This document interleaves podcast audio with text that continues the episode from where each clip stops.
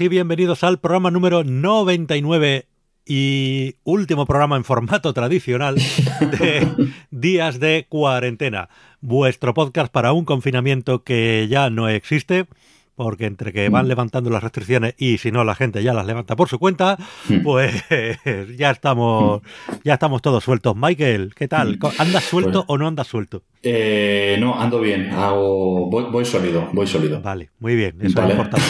siempre, siempre. Un confinamiento que ya no existe, me recuerda a aquello que decían del coche fantástico. El coche fantástico es la historia de Michael Knight, un hombre que no existe en un mundo lleno de peligros. Pues sí. Y... pues casi, y, casi y, que además cantaba. Eh... Hostia, sí cantaba. Hostia, sí cantaba. Pero sí, verdad. Algún día habría. Joder, tendría que haber contado un día la, historia del concierto de. de David Hasselhoff allí en el muro de Berlín y todo lo demás. Joder. Ay, si es que está claro que en algún momento todo habrá que volver a contar historias. No, pero sí, ese confinamiento ya no existe y ya no es porque la gente ya haga lo que le sale a las narices, que eso también, es que ya a partir de, de mañana, cuando termine el, estado de alarma, ya las comunidades autónomas ya van a decir, pues ya está, pues ya estaría. Bueno, la Comunidad de Madrid ha decidido, después de decir que pasaba de la fase 3 que, y que íbamos directamente a la nueva normalidad, han dicho que van a sacar su propio decreto de desescalada con casinos y tal. Así que, bueno, habrá que estar atentos a ver, a ver qué cosas se pueden hacer y cómo y cuáles no. Pero en principio ya, eh, seríamos libres ya. Libre, libre, quiero. quiero ser, quiero ser, quiero ser libre. En fin. Qué bueno es yo para ti y qué mal te estás portando. eso, eso, ya no me lo sabía. Pues es de la, es de la canción también. Ya, ya, pero bueno. No, no me lo sabía. O sea, joder, una, una vez me paré a escuchar estaban poniendo por ahí una cinta en plan coña, pues no sé si era de los chichos, de los chunguitos, de, algún grupo de esto. Y no he oído nada más machista en todos los días de mi vida, tío. Carmen, Carmen. Todas las letras, una detrás de otra. No, no había oído yo cosa igual en la vida, vamos. De, espantarme y decir, ostras, pero la gente escuchaba esto, tío. Sí, sí, sí. Es que, eh, a ver cómo era no, la no, es, no es como se dice ahora micromachismo. No, no, no. No, no, era. Eh, o sea, salían ahí a Puerta Gallola. Vamos. Impresionante. De verdad. Sí, sí, sí, sí. Era de, era de los chichos. No, ya te digo, lo, lo, que escuché no me acuerdo si era los chichos, los chunguitos, en fin, estos grupos de más o menos así. Sí, sí, era. Pero, uf, era, uf, uf. Carmen, Carmen, no mereces que te quiera. No te, lleva no te llevarás al niño. Yo te quise como a nadie. Nunca te lo, Nunca te lo has merecido. Esa, esa, me impactó. Y la del cristal, ¿cuánto se empaña? En fin, bueno, eh, déjalo. pues es que yo, yo empiezo así y, y sigo con, con la de caballo maldito de Keiko, ¿eh? Eh, buf, quita, quita. y luego nos, vamos, y luego nos vamos a, a, Junco con el vídeo ese por ahí de Fernando Simón. Con, a ver, tú ten, en cuenta, tú ten en cuenta que yo me he criado en Carabanchel Bajo y en Usera. Entonces esto... No, sí, sí, tú estabas ahí en todo el meollo. Yo que me crié en Canarias y eso de la rumba y tal, pues nos llegaba un poco más por... Pero bueno. Teníamos guisas y folías y otras cosas. Y, y la salsa pegaba más. Pero bueno. Bueno, Paco, yo creo que la gente está esperando ya eh, el último informe meteorológico. Último informe meteorológico, vamos a ver. El último informe meteorológico, una sección clásica, una sección que ha marcado un antes y después en toda la podcastfera castellano parlante. Bueno, pues ahí está, los pajaritos cantan, las nubes se levantan, hace calorcete y me temo que así ya todo el verano. O sea, ya no vamos a hacerlo sí, sí. más porque ¿para qué? No, no. mañana, no, mañana en directo, como lo haremos eh, por la tarde, no puedes sacar mañana la mano por la ventana. complicado por el tema de la cámara y tal. No, no, pero es que mañana va a hacer calor. Dicen que mañana va a subir mucho la temperatura. Entonces, tú sí, como pero saques... me por el tema de llevar la cámara a la ventana, tal. Sí, sí, eso ya es complicado, pero me refiero que como saques la mano por la ventana, la pierdes. Ah, bueno, eso sí, eh, seguro. Sí, sí. seguro. Yo ya mañana, el que quiera saber el tiempo de Valdemoro, que lo busque en internet, que, que, hay muchas páginas. Bueno, vámonos con el contestador, que tenemos aquí mensajitos que nos han dejado nuestros sí, oyentes. Y bueno, eh, nuestro amigo Dejarque, que nos dice, buenas, mm. dice, mis series de esta cuarentena han sido Community, combinando con eh, otra serie, Into the Night, eh, Last Kingdom, Snowpiercer, eh, Afterlife, Tales from the Loop, Tiger King, dice, y ahora me voy a poner con Space Force y la segunda de The Politician. Recomendable para entender cómo funciona el mundo mediático de la política americana. A ver, de todas estas que has nombrado, eh, es cierto que es imperdonable que no me haya yo acordado ayer de hablar de Afterlife como la mejor serie del mundo mundial. Me encanta. Eh, sí, sí, no, me, me, gusta mucho. Es una serie muy cortita, bueno, son dos temporadas de seis capítulos lo que lleva. De hecho, mm, que hubiera segunda temporada fue una sorpresa, porque la serie pues tenía una historia conclusiva y, y ya está. La segunda temporada la larga un poco. Pero está muy bien. Es Ricky Gervais. Ah, ya vale, ya Ha sido como siempre, pero no tanto. Y, y, es una comedia, pues como la serie de Ricky Gervais, pero no tanto. Eh. Básicamente es un señor, eh, trabaja en un periódico local, eh, periódico local de Chichinabo, que da noticias del tipo se me ha aparecido Jesucristo en un sándwich y cosas así. Pues, pues bueno, y, y, las va cubriendo con su colega, el fotógrafo, y, y tal. Pero la historia central del tema es que su mujer, a la que él amaba con locura, eh, ha muerto de, de, cáncer y toda la serie básicamente es su proceso de duelo. Y me parece, de verdad, maravillosa. O sea, a pesar de ser una serie que por, tiene sus momentos cafres y sus momentos de humor muy ácido y tal, porque es Ricky Gervais, pero todo el fondo y el pozo de la serie es un poco, de, como decirlo, de, de esta amargura serena de, de bueno, que la, la, vida es así, ¿no?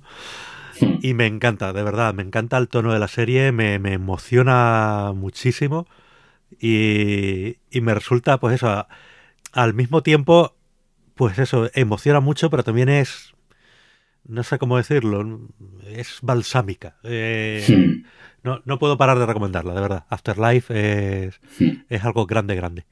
Me la, me la, apunto, la verdad es que bueno, la tenía ahí pendiente en Netflix y no me acordaba de ella hasta que has mencionado que era la serie de, Richard, de Ricky Gervais, así que mira, muy bien. Está muy muy bien. Eh, la de The Politician la verdad es que no la tenía fichada, así que bueno, le echaré un vistacito, que estos de rollo político y tal siempre molan. Dice, aunque no soy fan del Ministerio del Tiempo, soy defensor de la serie por el componente educativo y por ser una apuesta arriesgada y algo nuevo. Sí, ahí estamos todos de acuerdo. Hmm. Me pasa lo mismo. Yo no soy muy fan de la serie, pero chapó por todo el tema del componente educativo y por hacer un poco de fantasía y, y demás con, presupuesto y no condenado a, a la serie B. Así que, bueno, pues bien por el Ministerio del Tiempo. Que sigan. Pero, hombre, que mejoren un poquito también algunas cosas. Dice, es lamentable el trato que recibe y ha recibido la serie. Sí, es que claro, aquí estamos ya en, en el momento convulso que ha vivido estos últimos años televisión española. Pues bueno, recortes de presupuesto, cambios de partidos en el poder, que eso a la tele pública, pues desgraciadamente eh, le afecta mucho aquí en España, porque bueno, aquí básicamente lo, los medios de comunicación públicos no son públicos, son del partido que gobierna. Entonces, pues, mira, y y algo medio bueno que hizo Zapatero en su momento, que fue intentar eh, independizar y despolitizar un poco la, la red de televisión pública, pues bueno, luego los siguientes volvieron a lo que había antes y los de ahora, pues no sé, como ya no la veo, no sé si siguen con, con el mismo criterio o no. Mm, bueno, de ahí ya, pues según a quien le preguntes. Sí, no, claro, eh, si, si lo que dicen es de tu rollo político dirás que todo está muy bien, pero bueno, lo que hay que ver es si de verdad y, y, que no, o sea, que el propósito de la televisión pública es, eh, bueno, pues no sé, ser educativo, entretenimiento, eh, más blanco, digamos. No sé, es que yo, yo veía cosas en la tele pública tratando de competir con las privadas, que en España son lo peor de lo peor, la telebasura, diciendo, pero, pero se nos ha ido la olla, o sea, esta no es la función, o sea, no hay que competir tú estás para otra cosa, tú estás para dar un sí. servicio, eres un servicio público. Pero bueno, mm. en fin, eso es otro tema, perdón por... Dice, es lamentable, pues el trato que recibe, ha recibido la serie, pues ya digo, viene de eso, que muchas veces pues no se sabía si iban a renovar o no, pues porque no había presupuesto aprobado para el año siguiente o porque no había, pues en fin, movidas. Porque lo que es la serie ha funcionado bien, vamos. Eh, no, con eso no, no había dudas de que querían robarla. La otra cosa es que se pudiera o no se pudiera. Dice, a mí también me han vendido el incendio con lo de que sale David Tennant. Yo ya la tengo preparada, ¿eh? Para, Dice, ay, para verla. Pues eso, yo también la tendré que preparar. Dice, tendré que buscarla o dar el salto a Filming, que hace mucho que me llama por los festivales que hacen. A ver, repito, Filming es una plataforma muy recomendable. Si os gusta el cine, si sois cinéfilos, es que os recomiendo Filming antes que Netflix y antes que cualquier otra cosa. O sea, el catálogo es inmenso, hay mucho cine para cinéfilos, mucho cine eh, antiguo, no exactamente, no es todo lo que hay, es actualidad. Eh, cine europeo, cine más extraño, documentales, muchas películas de festivales. Eh, es una cosa como más selecta, series británicas, muy chulas, y, y está muy bien. Eh, menos mainstream, digamos, pero si sois amantes de- del tema, es que es lo mejor que hay, vamos. Dice, apunto también la de Mythic Quest. Dice, por favor, me gustaría hacerle llegar a Germán mis mil gracias por sus recomendaciones de cortos de animación y por toda su dedicación y la faena que le habrá representado toda esta recopilación. Hmm. Eh, pues nada, eh, se lo diremos a Germán y mañana en directo se lo diremos también. Hmm. Dice, ya queda poco. Aviso que el domingo eh, vendré de una costillada y con bastantes cervezas. Pero pienso pasarme, aunque sea para decir hola y seguir el directo. Un abrazo. Pues te esperamos, hombre. Te Y trae- brazos abiertos. Tráete unas cervecitas y unas costillas que te sobren. Eso es. Nos las enseñas por la webcam. Sí. Eh, Pancho Vara nos dice, la verdad es que estoy bastante emocionado con el capítulo de mañana. Hoy les mando el mail, un tocho mensaje, así que prepárense. Respecto a los podcatchers, eh, yo odio Evox con todo mi corazón y prácticamente nunca los escucho por aquí. Pero normalmente pongo aquí los comentarios porque irónicamente Evox es el mejor para dejar y visualizar comentarios por capítulo. es cierto. Y yo creo que es lo que ha hecho... eh, lo que le ha dado su parte de popularidad a Evox es eso, la- la- la facilidad para para dejar los comentarios. En eso la verdad es que sí. Lo que pasa es que luego, bueno, pues no, no se molestan en hacer un editor de texto medio decente, pero bueno. Y por último, Corrector21 nos dice, Michael, el queso que buscas Sí. lo venden en Alimerca, alguno habrá por Madrid. Pues que ese es el Eh. problema, es que Alimerca es una cadena asturiana. Claro, es que. Sí, He en- estado en- mirando Claro, rato Ah, vale. iba a y lo más al sur que han llegado es a Valladolid. vale. Eh, Es que en, en Al- Alimerca también hay muchos en. También por el Bierzo también hay, pero no, por aquí no. Entonces, pues nada, si hay en la Valladolid. Alimerca es una cadena asturiana y bueno, pues se Sí, han sí. entendido, pues supongo que por León, que les pilla al sur y ya que Sí, está Valladolid. pues, han llegado. Mira, lo tengo aquí. hmm, Tienen, pues aparte de tener toda Asturias copada, claro. a ver que voy haciendo zoom en el mapa, pues sí, tienen unos cuantos por, por León. Mira, por la zona del Bierzo, Hmm. unos pocos. Y luego, Sí, sí. bueno, pues León, Astorga, La Bañeza, Benavente y tal. Y luego ya en la provincia de Valladolid. Unos Pues cuantos nada. también y ya está. Tres provincias. Eso es lo que, lo que cubre Alimerca. Estamos condenados, Paco. Estamos Pues sí, condenados. no, perdón, hay un, hay un par en Burgos también. Ah, bueno, entonces. Pero sí, sí. eh, a ver, a ver, que aquí en Madrid se consigue seguro. Si, Sí, sí, sí, la es- hay sitios tal. Lo malo de estas cosas es que el queso fuego al pito es un queso que es, eh, yo recuerdo que era barato, ¿no? Sí, es un queso que- caro, no es un queso de que- gran maduración, está hecho yo- más yo leche de vaca, que es más barata, en fin. No, no es Si un compramos queso un- de estos caros. Compramos Pero- un par, tres euros cada uno. Sí, sí. Pero claro, si lo compras aquí en una tienda estas gourmet Mm. de productos de fuera, pues te Mm. clavarán una pasta. Me lo A mí me- venir. Claro, me dijeron que hay un, un puesto de productos asturianos en el mercado que está en, en la zona de la Latina. Entonces, pues, eh, a ver cuando, cuando pueda, eh, tendré que ir a hacer alguna excursión por allí. Pero claro, además me dio la sensación, la última vez que lo miré, que es que ni siquiera abrían todos los días. Y, y vete a saber ahora, después de todo este asunto, a ver cómo estará. Así que nada, tendré que volver a investigar. Pues nada, En si cualquier caso- Una escapada Asturias. Sí, eh, eh, o al Bierzo, si en el Bierzo también está, pues nada, que allí tengo casa. Si al final es la forma, pues nada, es justo y necesario que nos vayamos a, al Bierzo en busca del queso a fuego al pito. Eso es. Además, como, como buenos madrileños, tenemos Sí. que ir a sembrar el virus por ahí. Claro, lo que pasa es que yo creo que ahora mismo, según pasas el puerto de, de Manzanares y, y estás a punto de entrar al Bierzo, creo que está mi tía con un rifle intentando que no venga ningún madrileño a esparcir el virus por el Bierzo. Entonces... Recordad que los madrileños en realidad no somos de aquí, también somos de fuera. todos. No sé. y que todos Vivimos somos aquí pues, personas. porque no nos queda otra. Aquí es donde trabajo, pero. Ay, Dios mío. Pero bueno. ¿Qué le, qué le vamos a hacer? Eh, Bueno, pues. Eh, esto es, estos son los comentarios Sí, sí, que, sí. que No, y tenemos que- para y hoy. Tenemos poquita cosa, pues bueno, estamos bueno. reservando también para mañana. Para mañana. Y, oye, y que gracias a Corrector 21 por decirnos lo de la Limerca, que oye, que él, con su buena intención nos ha dirigido un poco ahí, pero claro, si es que si, si en Madrid no hay, si es que veis cómo Madrid no es perfecta. Madrid no es perfecta, si es que mm, tenemos muchos problemas en Madrid y uno de ellos es no tener una limerca donde poder comprar queso del bueno. Eh, ah, bueno, tenemos también, perdón, eh, que me olvidaba, un par de comentarios en el, en el blog.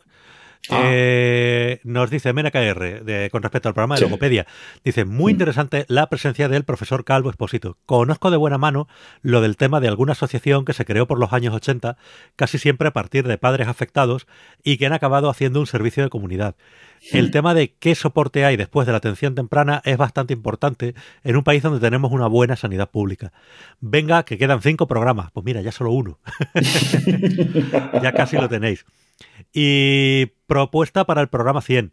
Eh, ya que Michael nos deleita con los manjares culinarios, podría enviarle a Gurney algo para el programa 100, unas empanadillas, unas croquetas. Ah, pues mira, ya, ya igual es tarde, Ya, no sé. más tarde porque no voy a tener tiempo. No, pero eso no te preocupes porque tarde o temprano, pues, o, o vendrá él o iré yo y, Pero bueno, y tenemos, y tenemos ya sabéis lo que digo siempre, los podcasters, por definición, pasamos hambre. O sea, Mm. aceptamos pago en comida, aceptamos Sí, sí. patrocinio en especie, eh, directamente, ¿vale? Eso no es problema. Eso no es problema. Estamos Mandadnos abiertos a que... croquetas, empanadillas, lo que sea. Totalmente. Y, Y, también oye, y- eh, y billetes. sobre el programa eh, 96 con Carlos, Mm. de el último programa que hemos hecho sobre Marvel, dice, muy buen invitado, merece la pena haber escuchado este podcast solamente por conocer sobre el pato Howard. Yo soy de los que Marvel, eh, de los que de Marvel conozco lo justito y me ha venido bien el repasito que habéis hecho. Respecto al programa 100, me sumo a la propuesta de dejar que para que cantéis alguna canción o al menos un trocito. Pues hemos cantado al principio ya de este Mira, programa. en este programa ya hemos cantado. Ya hemos cantado. Si es que... De todos Dice- bueno... eh, O una llamada a, a Elon Musk para preguntarle cómo lleva el tema de los vidrios resistentes de sus prototipos de coches. Es que si, si nos cogiera el teléfono yo me pondría en plan Ignatius y le diría Elon Musk, tonto. Dice, postdata, dice, habéis conseguido hacer un compendio de personajes como el cocodrilo del Pisuerga, el gato que cuida a Michael, el vecino fan de Bricomanía de Gurney, el lado oscuro de Michael Jordan, el personaje de Elon Musk. Eh, sí, pues mira, son también eh, colaboradores del programa. Habituales, sí, sí, sí. Todos estos.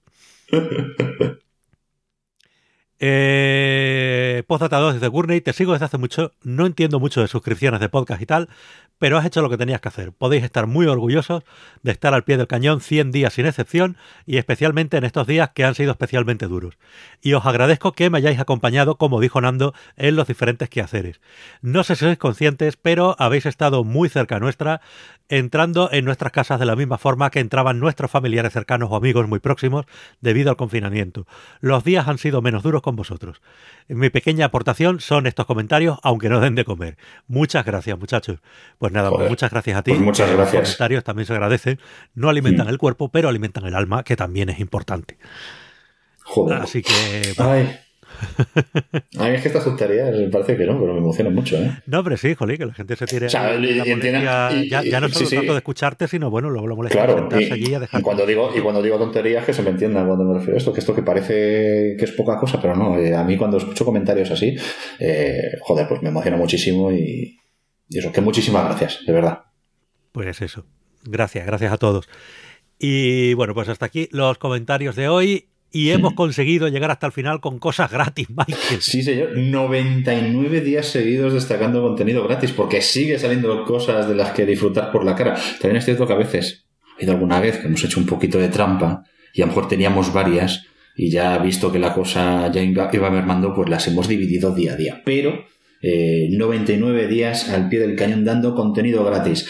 Este en concreto no sabemos hasta cuándo va a estar, pero se trata de un videojuego, se trata del Injustice God Among, Us, es que mola mucho decirlo todo rápido, God, Among Us, God Among Us, que está disponible gratis para Steam, para PlayStation y para Xbox. ¿Qué es esto? Bueno, pues se trata de un juego de lucha que ya tiene varios años, de hecho el, más reciente es el Injustice 2, ¿vale? Pero este, este fue el primero, tiene ya varios años y es una especie de Mortal Kombat, pero con personajes del universo DC. Lo de Mortal Kombat no es una comparación casual porque son los mismos desarrolladores, la gente de NetherRealms. Os dejamos el enlace para que os lo descarguéis en las tres plataformas y, o en la que tengáis. Y nada, y así podéis disfrutar de Superman dándole de, de leches a Batman, a Flash o a, o a Aquaman todo el mundo quiere partirle la cara a Aquaman, así que aquí tenéis la oportunidad y encima, pues eso, por la cara. Sí, pero es difícil partir la cara a Aquaman porque es resbaladizo, con las escamas. Pues sí, sí, claro. Tú le das la toallina, pero resbala. Ahí está el reto, ahí está el reto. Es complicado, es complicado. en fin, bueno, pues hasta aquí nuestra cosita gratis de hoy. Bueno, y hoy en nuestro último programa regular, porque todos los demás son malos, pero este es regular. Eh, Iba a hacer el mismo chiste. Es que, en fin, eh, colmena. Sí, está bien. Pues tenemos a la persona que hace que nuestros programas pasen de malos a regulares, que es Charlie Simon. Muy buenas, Charlie. Muy buenas, muy buenas. Hola, ¿qué tal? Eh, no podíamos despedir, despedir este. En esta semana de despedidas, no podíamos cerrarla sin despedirte. Ya, no, es cierto, es cierto. Me, vais a despedir en plan. En plan estás, despedido en plan Donald Trump. Sí, sí, you're fired. You're fired. Pues no, pero es cierto, a ver, no, no pude estar el, el, miércoles en nuestra cita habitual, que en realidad podía haber sido cualquier otro día. Efectivamente, porque la cita habitual ya sabemos que es fluida. Sí. Eh, pero yo también me, no me quería dejar, quedar así sin, sin decir adiós y sin cerrar, porque si, si os acordáis, ya en el primer programa eh, dijimos que yo tenía una lista enorme, y entonces esto, esto va a ser un repaso un poco, un poco express, ¿vale? Pero con cierto sentido también, ¿eh? O sea, yo la, la forma en la que me he ido configurando más o menos las recomendaciones es coger una peli y luego empezar a a usar como conectores, por ejemplo, a actores, a directores, a temas, ¿no? Y hoy os traigo, bueno, al menos empiezo hablando de, de pelis musicales. Claro, dentro, o sea, ¿quieres decir que dentro de todo tu caos era un caos controlado, había un sentido. Eh, yo, ah, yo, apreciaba ese orden, ¿eh? Que, sí que es verdad, que siempre cogía temáticas o directores y tiraba de ahí. Sí, sí, sí. Sí, sí el único que... ha hecho aquí su trabajo es Charlie. eso, está, eso, está, claro, eso está claro. Nunca dijimos lo contrario. Pues eso, mira, en vez de despedirte, lo que vamos a hacer, te vamos a hacer un ERTE ¿vale? Y, en la próxima cuarentena, pues te reincorporamos al programa. Sí, sí, es que estamos, estamos destinados a, que, esto se repita, a volvernos, a, volvernos a, vernos las caras. Pero es eso, que em, en, este, en este caos, el, caos de hoy, eh, pues el, el orden que yo me he inventado es el de, en principio, porque me quedé con muchas ganas, creo que hemos hablado de Scott Pilgrim, hemos hablado de eh, Alta Fidelidad, hemos hablado de pelis que de tan, a ver, Scott Pilgrim sí que tiene mucho del género musical, Alta Fidelidad tangencialmente se ocupa del tema, hablamos de Sing Street y como que dije, oye, hay un montón de, de, musicales eh, feel good, musicales que son cine de buen rollo, de los que no he hablado todavía. Y series de televisión también que, que caen ¿no? en el género encajan en el género y de las que me gustaría que la gente, si no se ha enterado de que existen, pues ya estoy yo aquí para, para informarles. Pues para traerles mandanga de la buena. Muy bien, Charlie. Venga, pásanos la mandanga. ¿Por dónde empezamos? Eh, es que estaba viendo el otro día, eh, cuando digo el otro día, ya no sé si fue hace dos semanas o dos semanas y media, porque la noción del tiempo es, es una cosa cojonuda durante la cuarentena. Eh, esto es como, como esa escena en la que te explican cómo funcionan los agujeros negros en, en Interstellar. Pues el tiempo en la cuarentena funciona diferente también, ¿vale? Eh, entonces pregunté a unos amigos por Twitter que cuáles eran las, las típicas películas a las que ellos iban, ¿no?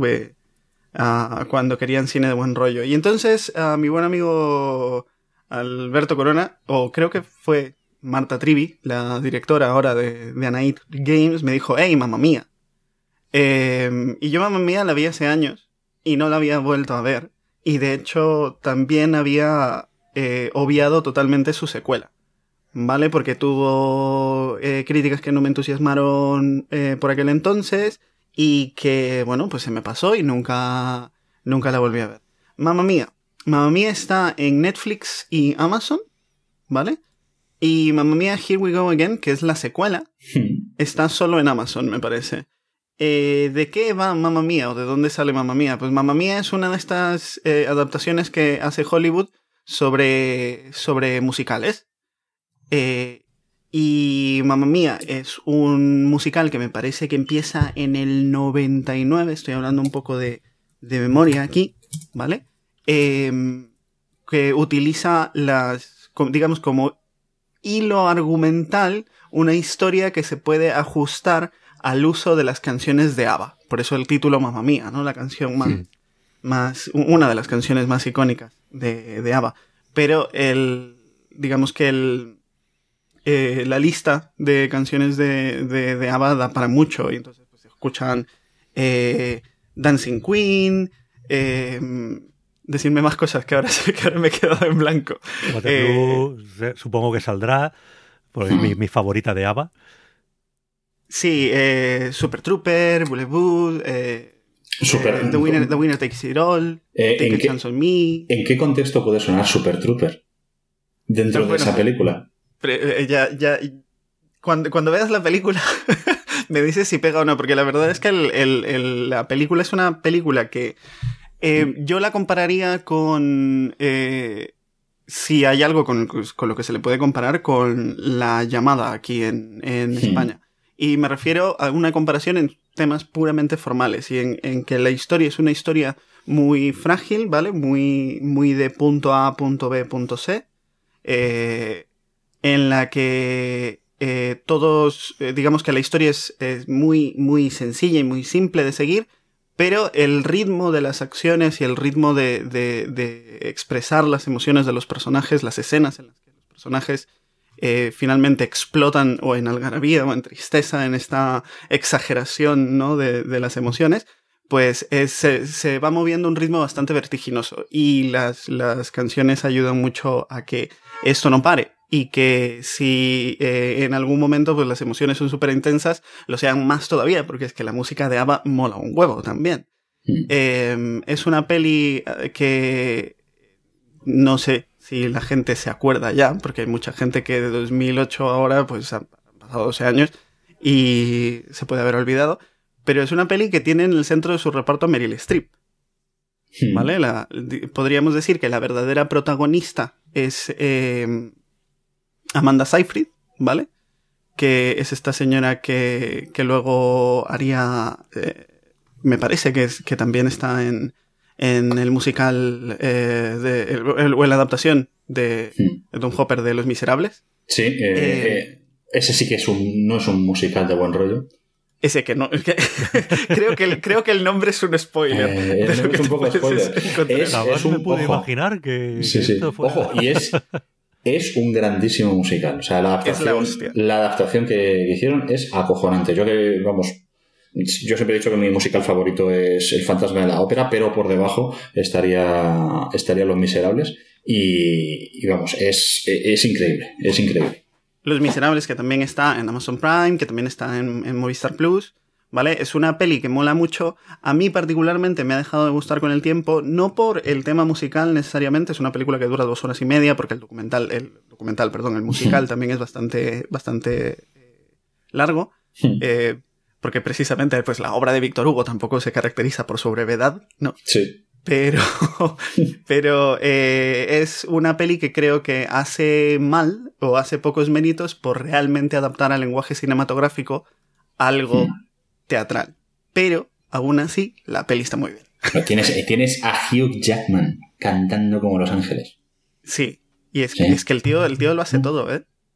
Hmm, Hugh sí, sí. Jackman, Hugh, Hugh Jackman te hace de superhéroe, te hace eh, en plan pelis de aventuras, eh, Hmm. y luego te hace musicales tan sangrantes, te hace comedias románticas. Sí. eh, Y ojo que aunque Russell Crowe haciendo de, de Javert tiene momentos que a mí no me acaban de, convencer, pero eh, ese duelo que hay hacia mitad de la película cuando Javert descubre a, Jean Valjean de nuevo y, en fin, eh, ahí sí, ahí sí. Lo que pasa es que Russell Crowe se nota que en su momento tiene tuvo un grupo y hay momentos que rasga la voz demasiado y se piensa que de verdad vuelve a estar en el escenario cantando rock. Pero bueno. sí, se le va un poco la pinza. Se le va un poco la pinza. Pero bueno, en Los Miserables, eh, Amanda Seyfried hizo de Cosette, ¿no? Pues eh, llegaba a ese musical con la experiencia de haber pasado por la gran obra de arte que es Mamma Mía, ¿vale? Porque Mamma Mía es una joya tremenda que yo defendería hasta el día de mi muerte. Eh, a pesar de que a mucha gente le pueda parecer floja, porque ya he dicho, ¿no? La historia es muy simple. ¿De qué va la historia? Pues Amanda Seyfried es la hija de Meryl Streep, está a punto de casarse con su, con su prometido, que es eh, Dominic Cooper, a quien la gente conocerá porque es el, padre de Tony Stark en, la serie de Agente Carter y en... Eh, no sé si es Iron Man 2. en, eh, alguna que otra peli ha salido también como, como el padre cuando era joven, Howard Stark. Mm, yo mm, creo que también, creo que en, el Capitán, en la del Capitán América, en la primera Capitán América que transcurre durante la Segunda Guerra Mundial. Eso. Sí, es en la primera de Capitán América. A lo mejor hay gente que no lo conoce por el universo Marvel y lo conoce más bien por su papel como el predicador en la serie en la serie que adapta el cómic, que tampoco es de muy buen rollo. No, eh, precisamente. Sí, y, ni, de buen ni muy buen rollo ni tampoco musical. Sería tremendo que de pronto la serie de Preacher tuviera un episodio especial musical. Eso me fliparía. Eh, sería curioso. yo, que, eh, yo, que me, leí el cómic entero y me vi la serie entera, ostras, un episodio musical tampoco te creas que en un momento dado no, hubiera no mal, ¿eh? porque es una cosa muy loca, Preacher, pero bueno. Sí, sí, sí, sí. Eh, Michael, no sé si se acordará, pero cuando nosotros estábamos en la universidad, yo eh, me, creo que fue de la biblioteca de Móstoles, me saqué prestado los dos volúmenes, de los, dos volúmenes tochos de, de Preacher. sí, eran, Sí, son, son volúmenes integrales en los que todo está, está solo dividido en dos tomos, ¿no? Hmm. Y son Biblias. O sea, además está editado como si fuera una Biblia y es súper chulo. Hmm. Y yo le tengo mucho cariño a esa historia, a pesar de que probablemente hoy le encontraría, pues eso, incomodidades, ¿no? Con sensibilidades que tengo ahora. Hmm. Eh, no, pero sigue, sigue, siendo un muy buen cómic. Y yo es una de, las pocas colecciones que tengo terminadas. Es que mola mucho, mola mucho. Em, pues eso. Es la hija, se va a casar, se va a casar con Dominic Cooper, pero es una hija que nunca ha conocido a su padre. ¿Y, que, y desde dónde parte la película? Pues eh, ha estado leyendo el, diario de su madre y ha visto que en, un loco verano eh, su madre se cruzó con tres tipos con los que pasó algo. ¿no? La, la, peli y probablemente el musical también sea eh, como muy prudente en eh, lo explícito que puede ser, coquetea ¿no? mucho con, con, esa línea en, la que todo es como jijiji, estamos hablando de sexo pero sin hablar de sexo. Entonces en el, en el eh, diario eh, e, expresa cosas como tuve, qué, qué, noche más genial, ¿no? Y te cuenta todo el plan que tuvo con alguno de estos, de estos pretendientes y luego siempre termina y después y tres puntos suspensivos, ¿no? Y el punto, punto, punto es como la insinuación de que algo pasó. Entonces ella mm. descifra el diario de su, de su madre y dice, vale, estos tres tíos son mi padre. De, estos, tres de estos tres tíos sale mi padre. Em, eh, llama, o mejor dicho, les envía una carta a, estos tres señores que no son otros que Stellan Skarsgård, eh, Pierce Brosnan y Colin Firth. ¿Vale? Eh, para que asistan a la boda a espaldas de Meryl Streep. Entonces, claro, cuando se entera de que han ido a esta isla a, visitarlo, porque todo esto se, ambienta como en una, en una isla de, de, Grecia, eh, pues el, el, caos se desata. Y, y, las emociones que estaban a flote, las emociones que estaban dormidas, ¿no? Por ejemplo, eh, gente que no había superado el amorío con esta la, pequeña relación que habían tenido con, con, el personaje de Meryl Streep, que creo que se llama Donna, eh, pues de, pronto esa, esa, llama revive, ¿no? Y las amigas de Donna, que pues, valen la pena que, que, que se, que, las, que, las llame también eh, por su nombre, que son, eh, está eh, Christine Baranski, que es eh, Tania, que es una compañe ex compañera de la banda que- musical que tuvo Donna en su día, que se llamaba Donna and the Dynamos, ¿vale? Eh, y, y luego está Julie Walters, que hace de, de Rosie, y las dos son tremendas, o sea, son el comic relief del comic relief, por así decirlo, y en ningún momento es, es, eh, empalagoso ni nada. Y es una película tremenda, es una película en la que, claro, eh, de pronto se, se ven encontrados estos tres señores y dicen, pues eh, igual estamos bien con la idea de tener un tercio de una hija cada uno. Eh, porque nunca te queda claro quién demonios es el, es el padre de esta muchacha. Pero eso sí, todo se mueve con, esta, con este optimismo tremendo, ¿no? Y, y, y, y todo esto tiene como el espíritu de, los, de los musicales muy clásicos de que todo se resuelve con simplemente expresar tus emociones a través de una canción. Y curiosamente son canciones de ABBA que ya hemos establecido, ¿vale? Ujú. En el canon que ABBA mola. Sí. Entonces, eh, Mamma Mía mola mucho. Y Mamma Mía, Here We Go Again, que ya digo que no entusiasmó a mucha gente, es eh, el, el Padrino 2 de, de los musicales. ¿Vale? Eh, es el Padrino 2 de los musicales. ¿Por qué digo que es el Padrino 2 de los musicales? También una comparación un poco, un poco más formal, o sea, es una broma. Eh, pero es que eh, en esta algo ocurre con Meryl Streep, ¿vale? Algo ocurre con la madre. Y eso llama a un montón de, de gente que no se reencuentra desde la primera película, ¿no? Sí. Eh, otra vez en la isla. Amanda, Amanda Seyfried, el personaje de Amanda Seyfried, Sophie, dirige ahora un, un hotel que, al que tiene el nombre de su madre y bueno, en fin, se reúnen todas estas personas otra vez. Vaya spoiler Pero- me he comido, puta Wikipedia. ¿Cómo? Que vaya spoiler me he comido por la puta Wikipedia. Es que a quién Eh, se le de- ocurre. ¿A quién de se le ocurre? De Mamma Mía 2. Sí, bueno, sí, sí. bueno, a ver, si este- quiere, Nah, si quiere déjalo. lo digo, es que, no, es que no, realmente no, no. importa para la trama. No, ya sé que no importa, pero joder. A ver, O sea, es como el, es como es el, el desencadenante, ¿no? De, la, Sí. de la peli y de lo que va la peli, Mm. pero no hay más. O sea, eso Mm. que le pasa a la madre, pues es, es Mm. algo que la obliga a desaparecer de la historia. Claro. Está. Claro, Eh, pero esto digamos que me aclara otras otra cosa que ahora diré. Eh, vale, vale. Mm. La cosa es eh, que en Mamma Mia, Here We Go Again, al igual que en El Padrino 2, pues Mm. hay parte del presente y hay que es secuela, ¿no? De la primera Mm. historia y hay parte contada en flashbacks de cómo la madre de Sophie terminó eh, en las... eh, terminó pues embarazada de Sophie, Mm. ¿vale? Se, se cuenta la historia, ¿no? De aquel... De, aquel, eh, de aquella temporada, de aquella época en la que se cruzó en el camino de este arquitecto, me parece que es arquitecto, o no, banquero, es que yo no me acuerdo. Eh, un banquero, un arquitecto y un eh, marinero, un aventurero, un tío que escribe libros de viajes. Y, y mola mucho. A mí me ha gustado probablemente un poquito más. La historia está como más, eh, digamos, expandida y, se siente como una peli más sólida. Aparte de que también la dirección es eh, probablemente también más consistente. ¿Qué es lo que ibas a decir, Michael? No, no, pues hombre, a mí siempre me sorprendió mucho de, de esta secuela. No he visto ninguna de las dos, pero me sorprendió mucho de esta secuela que Cher, eh, la maravillosa Cher, pues hiciera de madre de Meryl Streep cuando primero solo se llevan cuatro años, Cher es cuatro años mayor que Meryl Streep, y aún así da igual porque es que encima Cher eh, es- sigue estando magnífica. Hmm.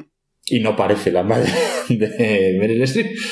No, no, no, no, no Es parece que para nada la madre. Cher lleva unos cuantos liftings más que Meryl Streep, me parece. A lo, a lo mejor también es eso. A lo mejor Yo, también es eso. cuando, cuando llega a la isla y, y Sophie le pregunta al personaje Cher, hey, abuela, que no- no estabas invitado, no sabía que ibas a venir, es como, pero tú has visto la cara que tiene Cher y tú has visto la cara que tiene Meryl Streep. Eh, sí, es, es un poco increíble que sea la abuela. Sí. Pero, pero eso, es un, son, son dos musicales que creo que encierran lo que a mí me gusta de los musicales que, que, que, que no aspiran a otra cosa que hacer cine bonito, ¿sabes? Hmm. Eh, cine que te haga sentir emociones como muy puras y que entres en, en la dinámica de, hostias, es que claro, ahora los personajes están sintiendo estas cosas y como que le dan un significado hasta eh, muy especial a las propias letras de las canciones de, de ABBA. Hmm. Eh, con el tema musicales, a ver, también me he tomado las licencias de no solo recomendar pelis, sino también documentales. Porque sí, Hmm. entonces no, no quiero el, digamos que el primer eh, documental puro que, que se supone que iba a llegar a nuestras, a nuestras salas. Creo que se estrena, de hecho, apunten la fecha, el eh, 5 de julio o el 4 de julio en, en plataformas digitales. Probablemente llegue aquí a través de Disney Plus. El, document- el musical de Hamilton, Hmm. ¿vale? Que es un documental, que es un, sigo diciendo documental antes que musical. Eh, es un musical creado por Lin Manuel Miranda, ¿vale? Que es como la, eh, la gran estrella revelación de, de los musicales y de, de- en general del buen rollismo de los últimos años. Es un tío que eh, tiene papeles en alguna serie de televisión. eh, me parece, como estoy, bueno, estaba, ya no, ya no estoy revisando House, pero estaba revisando House. Él tiene un papel bastante eh, regular en, en la séptima, sexta y séptima temporada de Doctor House. Eh, y saltó a la fama por un musical que hizo que se llama In the Heights, ¿vale? Eh, eso lo llevó con los años a terminar en Broadway y eh, o me parece que In the Heights se quedó en off-Broadway, no lo tengo claro, porque nunca lo he escuchado completo y nunca me he documentado lo suficiente sobre In the Heights. Pero bueno, el tipo es un, es, es un freestyler. Aparte de escribir música, es freestyler. Eh, es, participó en la, en, la, en la música, por ejemplo, de Moana, la peli de, Hmm. de, de Disney de hace, de hace unos años. Eh, y pues un día lo llamaron a, a- a la casa, desde la Casa Blanca porque cuando Obama era presidente, él tenía eh, las típicas, eh, digamos, jornadas de, de- de poetas o algo así. Eh, y lo llamaron a este tío, ¿no? Que hacía eh, freestyling y eh, por aquel entonces me parece que no tenía terminada una la canción eh, que, que- recitó en ese momento, ¿no? Porque al final es rap lo que hace, entonces puedes recitarlo o cantarlo, es una movida. Pero Hamilton es probablemente uno de mis musicales favoritos y, el, y es la cuenta de, de forma bastante... es, es una adaptación como muy libre sobre la vida de Alexander Hamilton, que es uno de los padres de la patria en los Estados Unidos. De hecho, está en los billetes de 10 dólares, su cara, ¿vale? Es, eh, digamos, uno de los, de los que apostó por, por lo que se, empezó a llamar, ¿no? Como el, proyecto de, de, de los Estados Unidos. Eh, y cuando todavía, claro, estaban, cuando este señor era muy joven, pues todavía estaban eh, liberándose de ser una colonia inglesa. Eh, es todo a través de canciones de hip hop, RB, eh, hay alguna balada súper chula. eh, la, toda la playlist del musical está en Spotify y es un musical en el que no hay momentos hablados, realmente, hay muy pocos, ¿vale? Muy, muy pocos, entonces el documental, se, el documental, el musical se entiende perfectamente, el musical se entiende perfectamente escuchando la, los, los dos actos que están en, en Spotify. Y si sois como yo y pirateáis cosas, eh, pues eh, va por ahí, eh, eh, por ahí está rondando un bootleg de una, una, una versión que alguien grabó cuando la, la obra estaba fuera de Broadway y que subió por ahí, ¿vale? Estuvo un tiempo disponible en YouTube, no sé si estará en YouTube ya, pero eh, en algún, de algún sitio os la podéis bajar, si no os podéis eh, aguantar al 5 de julio. ¿Vale? Mm. Que te cuentan la vida entera de este señor, que el, todo el drama, cómo se, su vida se fue al carajo por la, mu- una- la muerte de uno de sus hijos, eh, los duelos constantes que tuvo con, con Aaron Burr, eh, cómo George Washington eh, fue una gran influencia sobre él y, y de hecho es que no puedo decir cosas que no sean buenas sobre Hamilton. Es, una, es un musical que habla del legado, que habla de la familia, que habla de, de la unión del país, ¿no? Y lo curioso es que eh, Lin Manuel Miranda, al ser puertorriqueño, pues le pone rostro a un tío que era más blanco que yo que sé, que es más blanco que la cal. Y todo el reparto de, de Hamilton, en realidad son personas o negras o racializadas, ¿vale? Hmm. Eh, porque digamos que una de las em, intenciones que eh, tenía eh, Lin Manuel era que el musical no refleje el país que era, sino el país que es ahora, los Hmm. Estados Unidos, ¿no? Con, con esa población Hmm. tan diversa y variada, además de que, claro, es que la gran mayoría de esas personas eran o inmigrantes o hijos de inmigrantes. El, el, el propio Alexander Hamilton era hijo de, de inmigrantes o- y, bueno, es, es un musical que mola mucho. Y además se aprende historia. Es- Vamos, está bien. Pero nadie- no se ha quejado nadie. Porque metan. ¿Cómo? No se ha quejado nadie porque metan señores latinos haciendo cosas de americanos muy americanos blancos. Sí, sí, se quejaron. Eh, a pesar de Ya- eso, ya- ya decía el, yo. el musical tuvo mucho éxito. Y no se quejaron solo voces eh, que suelen decir, hey, esto se hace por que es, eh, sabes, la, la dictadura de lo políticamente correcto Sí, sí, y el- el- eh, los nazis de la diversidad, ¿no? Hmm. Eh, sino que también se quejó gente, por ejemplo, que encuentra cosas más problemáticas. Y yo a este punto lo entiendo a partir de que, por ejemplo, un personaje como Ernest Mulligan, que aparentemente tenía un esclavo, eh, porque es lo que pasaba en la época, tú ibas por ahí y decías, oh no, sí, bueno, tengo un esclavo, tengo dos esclavos, tengo tres, porque tenías a gente, eran objetos. Y por lo visto Ernest Mulligan, que es un tío que participó de la resistencia de los Estados Unidos frente, y de hecho fue espía eh, eh, frente a los, a los ingleses, trabajó como sastre, incluso, pero ese era como su cover. Eh, está interpretado aquí, en este musical, por un tío negro. Entonces, claro, la gente alzó como la, la, la pestaña diciendo, es, es, estamos poniendo a un señor negro en el papel de un esclavista de negros.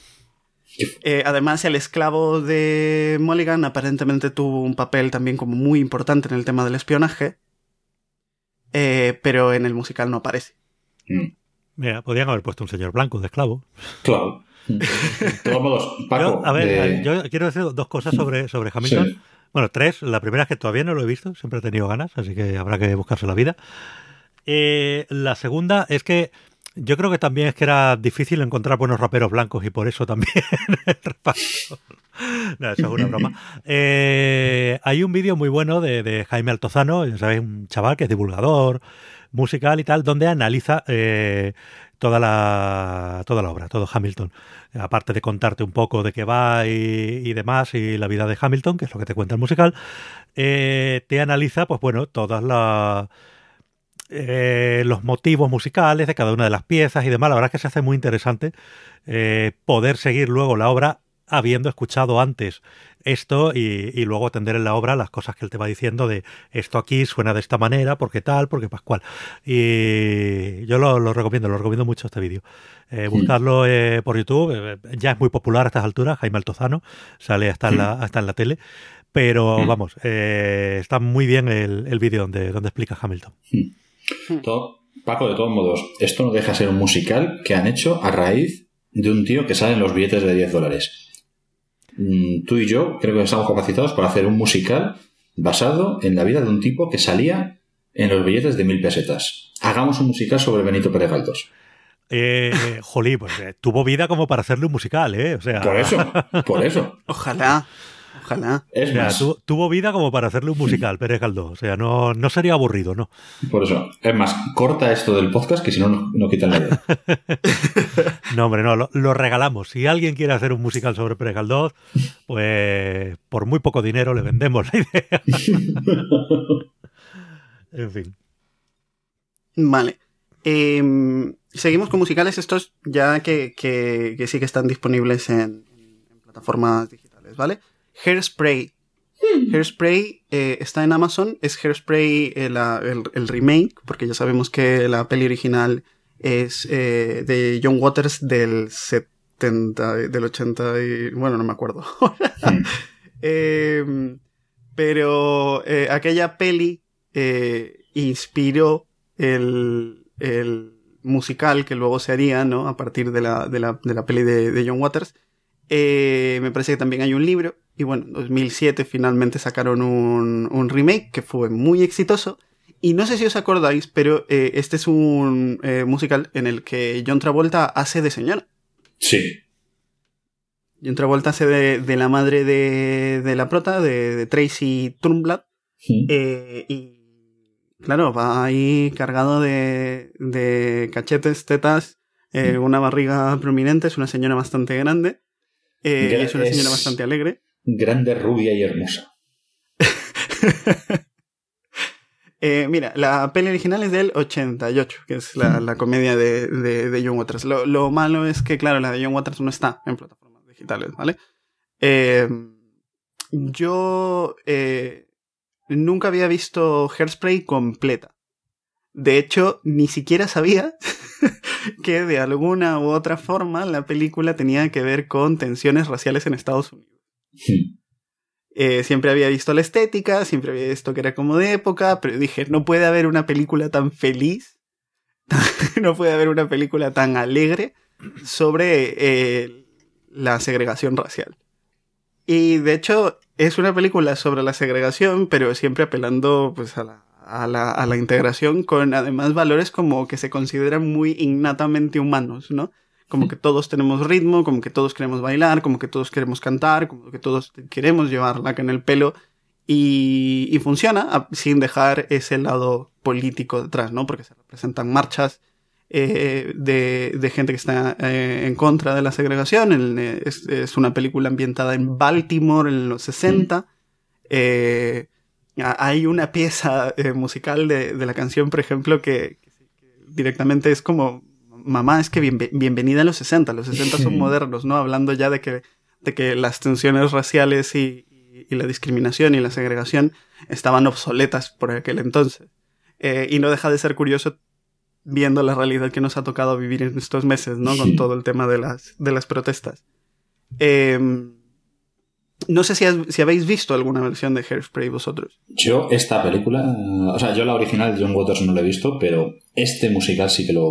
Bueno, la película musical sí que la, la vi, la vi en el cine y me lo pasé en grande. Estuve todo el rato bailando en la butaca porque es el, el máximo nivel de baile al que puedo aspirar. Y, y es que me, me divertí muchísimo la película, te divierte muchísimo, es muy graciosa. La, toda el, la música en general, todas las canciones son geniales, son muy pegadizas. Es que estoy viendo ahora mismo la lista y es que yo creo que me conozco, no todas, pero la gran mayoría todavía las tengo en la cabeza. Sobre todo, bueno, ya ese comienzo con Good Morning Baltimore, que es, es genial. La última canción, You Can Stop the Beat, que ahí canta todo, todo el, todo el casting de la película. Eh, es increíble. Y luego encima, eh, además es que en esta peli, aparte de, de John Travolta eh, haciendo de mujer, es que tenemos a Christopher Walken, que yo jamás pensé que iba a ver a Christopher Walken en un musical. Hmm. Sí, sí, sí, sí. Y, y a ver, hay, hay gente que en, estos, que en estos musicales que hemos ido mencionando tienen sus limitaciones. Evidentemente Hamilton es una producción de Broadway y tienes a, a gente que canta. Pero en Mamma Mía, en Meryl Streep no está muy para allá. Se entiende muy bien, pero no está muy para allá. Y luego en esta peli, John Travolta, es que todos nos acordamos de Gris. O sea, el hecho de hablar de, de John Travolta y, y musicales, evidentemente, inevitablemente nos lleva a Gris, eh, a ese Danny Zuko, ¿vale? Sí. Pero en Hairspray deja un poquito que desear el, el, el, el asunto eh, Travolta. Por cierto, Gris está en Prime Video, en Movistar Plus, en HBO, ¿vale? Pero aún así, Hairspray no decae nunca. O sea, Hairspray es todo energía, realmente. Sí. Hmm. No. Hmm. Michelle La- hay- Pfeiffer también está genial, haciendo de mala malísima. Sí, de, de Belma von Tussel, que es la, la eh, jefa de esta estación de televisión que es racista y que eh, está muy a favor de que les aparte a, a los negros, ¿no? De, de, de cualquier, vamos, de cualquier espacio público. Hmm. Eh, y es como una de las, de las, eh, es la directora, si no me equivoco, de también el, el show de televisión en el que, en el que está eh, Zac Efron, eh, Sí. Link Larkin, el Corny Collins Show y ese show, por ejemplo, de vez en cuando tiene algo que ellos eh, llaman el Negro Day o algo Sí, así. sí, sí. El Día de los Negros, sí. El, El Día de que, los Negros. el Sí. día que los negros pueden ir a bailar. Y que además pueden ir a bailar y pueden ir a cantar, pero todo está como muy coartado, todo está como muy, muy limitado, ¿no? Tienen un montón de limitaciones, no pueden ser ellos mismos, porque, madre mía, es que cómo vamos a dejar que hagan, que hagan todo esto, ¿no? Em, Hombre, y si bailan y cantan, que sea entre ellos, no se vayan a mezclar con los blancos. hombre, claro, en sus, en sus antros de mala muerte ellos pueden hacer lo que quieran. Ja. pero no, no en televisiones que van a corromper a los niños. Me hace mucha gracia que a, a la prota en algún momento le, le llaman comunista, ¿no? Por el hecho de decir a mí la raza no me importa. Eh, es un documental como muy puro. Tiene lecturas políticas que pueden gustar o no, pero... musical, un- Charlie, musical. Sí, No perdón, perdón, que sí estoy diciendo documental todo el rato. Me pasa siempre. Incluso cuando hablo de documentales estoy diciendo musical todo el rato. Eh, Extraña asociación de ideas. Sí, sí, tú imagínate que estás hablando, sí, vi aquel musical sobre el campo de concentración de Auschwitz y cómo metían a toda esa gente en los, en los hornos. Sí. Bueno, musicales con nazis hay, ¿eh? Hombre, O sea, sí, claro. Está Son- eh, The sonrisas y- Music, Sí, sonrisas y lágrimas. sonrisas y lágrimas. Mm. Eh, pero una historia curiosa de, de Hairspray, aparte de... Mira, vamos a repasar rápidamente el reparto, porque es una locura, Sí. ¿vale? Mm. Tienes a, Ni- a Nikki Blonsky en el, en el papel de Tracy, ¿vale? Que, Sí. bueno, esta muchacha luego no ha tenido una carrera que no haya llamado mucho la atención, pero aquí está brillante. O sea, es, un, es, es la elección perfecta. Está John Travolta. Tienes a Sí. Michelle Pfeiffer haciendo de la mala malísima. Tienes a Amanda Vines, que es la mejor amiga de, de Nikki Blonsky. Ay, Eh, tienes a. Christopher Walken, que es eh, este señor que se está enamorando de la mujer que es de Edna, de, de John Travolta. Eh, Queen Latifah, que hace como de, de la eh, DJ del, del Negro Day, ¿no? James Marsden, que es el, el presentador del programa de Corny Collins Show. Eh, Brittany Snow, que es eh, esta eh, protegida, es la hija de Michelle Pfeiffer y claro, ella tiene que ser la mejor bailarina, tiene que ser la, la que gana el concurso y Zac Efron, que es el que se lleva a todas las chicas a, bueno, ya sabes, al huerto. Sí. Eh, hay una historia muy curiosa sobre Nikki Blonsky que es que ella hizo la audición para participar en el musical, musical teatral, pero le dijeron que no porque era muy joven. Y luego pues terminó teniendo el papel igual en la adaptación cinematográfica bastantes años después. Eh, y yo qué sé, es un musical que está muy bien. Es un musical que está muy bien. Por cierto, eh, quedaos con el nombre Amanda, Amanda, Amanda Bynes, ¿vale? Yo voy a volver a él. eh, Venga. eh, quedamos con él. Como no podía ser de otra manera, Charlie. Y seguimos con. Creo, creo que ya he hablado de estas pelis, ¿vale? Pero yo, eh, hablando de musicales es que se tiene que hablar de estas pelis. Pitch Perfect, Pitch Perfect 2 y e incluso Pitch Perfect 3. A pesar de que no la he visto y todo el mundo dice que es la más floja de las tres, eh, Pitch Perfect mola muchísimo, ¿vale? Pitch Perfect, eh, de hecho, es un, musical que tiene como justificación para esas escenas musicales. Los personajes no eh, erupcionan en, un número musical y de pronto salen un cuerpo de baile de, de la nada y se monta un número que, que realmente no respeta la continuidad de la narrativa, ¿no? Eh, la, la música está como muy, muy eh, razonada dentro de su propia narrativa y es que Anna Kendrick, que es la protagonista, que es eh, Bella, si no me equivoco, termina en, eh, en la universidad uniéndose a este grupo de a capela, eh, porque a ella le gusta mucho la música, pero va mucho de chica alternativa, entonces al principio parece que como que no quiere eh, participar en, este, en estas movidas, pero luego termina audicionando con, con un número, ¿no? Con, con los vasitos de, de- de plástico. eh, y termina formando parte de este equipo en el que pues eh, es bastante pintoresco porque no les ha ido bien en las últimas, en las últimas temporadas a las, a las acabelas. Eh, y, y, y nada, eh, ella pues termina, es un, es un grupo de acapela, o sea, que participa en competiciones de acapela. Todas las, todas las, las, las eh, los números de musicales de esta película son un poco rollo Glee, ¿vale? Hmm. Eh, en el que, claro, el Glee Club era el, el- el grupo de acapela. Por lo tanto, hay adaptaciones de temazos cantados por este elenco enorme eh, a y molan mucho. ¿Qué tienes detrás aparte de, mm, de eh, Anna Kendrick? Pues hay una historia de amor, y hay una historia de amor como muy orgánica y muy, muy bonita, eh, porque es como muy, muy natural, eh, que es lo que mola de este tipo de cosas, que las, que las, eh, digamos, el romance de las pelis se, sea lo más creíble, ¿no? Al final tienes que, si, si no te crees esos personajes, no te crees sus emociones, y pues no mola. Y en la otra parte de esta, de esta, eh, de este pequeño romance en esta peli es eh, Skylar Astin, eh, que hace de, de Jesse Swanson, que es el, el, como el jefe de, del, del equipo de los Treble Makers. De hecho, eh, Anna, Anna Kendrick, su personaje que es eh, Becca, que está en las, en las velas, eh, en, las, en las velas tienen eh, esta regla de que no se pueden liar en ningún momento con un Treble Maker. Y claro, allí hay como una, como una barrera importante, ¿no? Eh, pero la intervención de, de Becca en el, en el grupo pues termina abriendo más el grupo, haciendo a todas estas chicas como más tolerantes con, con la idea de tener gente diferente. Eh, además, eh, estar en este grupo de, de acapela a Becca le sirve para descubrir que, que hay mucha gente a la que le gusta la música que hace, hace como eh, pequeños remixes de cosas, hace, hace piezas musicales y, y yo qué sé, además es un, es un romance que nace de, de ver pelis de, de The Breakfast de, de, John Hughes, tío. O sea, Ostras, entonces ya está.